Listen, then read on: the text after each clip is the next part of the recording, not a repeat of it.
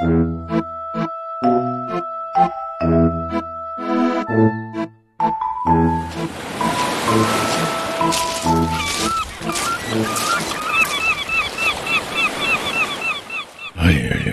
du wüsstest, was mir gerade durch den Kopf geht. Oh, hau, hau, hau.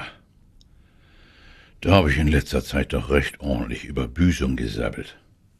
Doch was glaubst du, was vor Büsums Küste auf den Weltmeeren so alles los war?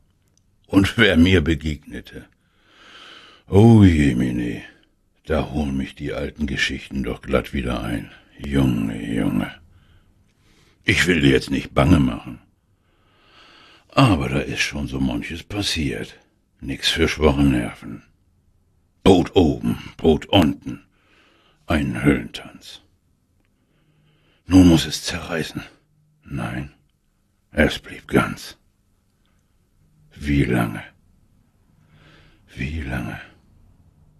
Ja, das war nicht nur schön Wetterfahrten, kann ich dir sagen.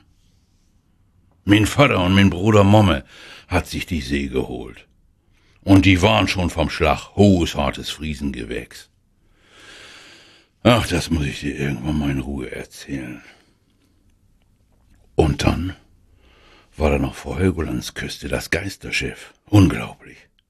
Ein Dreimaster der Kategorie Großsegler.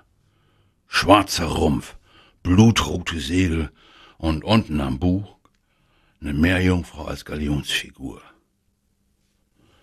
Von der Besatzung war niemand zu sehen. Kein Leben an Bord. Bis auf den Captain. Barren Fogge. Der durch eigene Schuld einen Fluch auf sich geladen hat, und diese Verdammnis zwingt ihn dazu, bis zum Tag des jüngsten Gerichts weiter zu segeln. Alle sieben Jahre darf der verfluchte Captain an Land. Und wenn er dort eine Frau findet, die ihn aufrichtig liebt, so würde er Erlösung finden. Ja, ich weiß, das klingt alles sehr, sehr dramatisch. Ist aber wahr.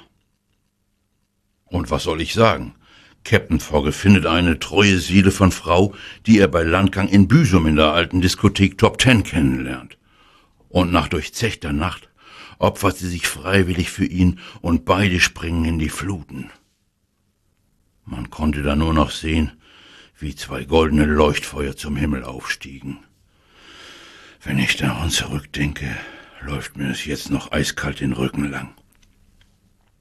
Ich brauche jetzt mal eine Pause. Oder ein Rum. In diesem Sinne. Sag's Mutter, ich bin's, Uwe.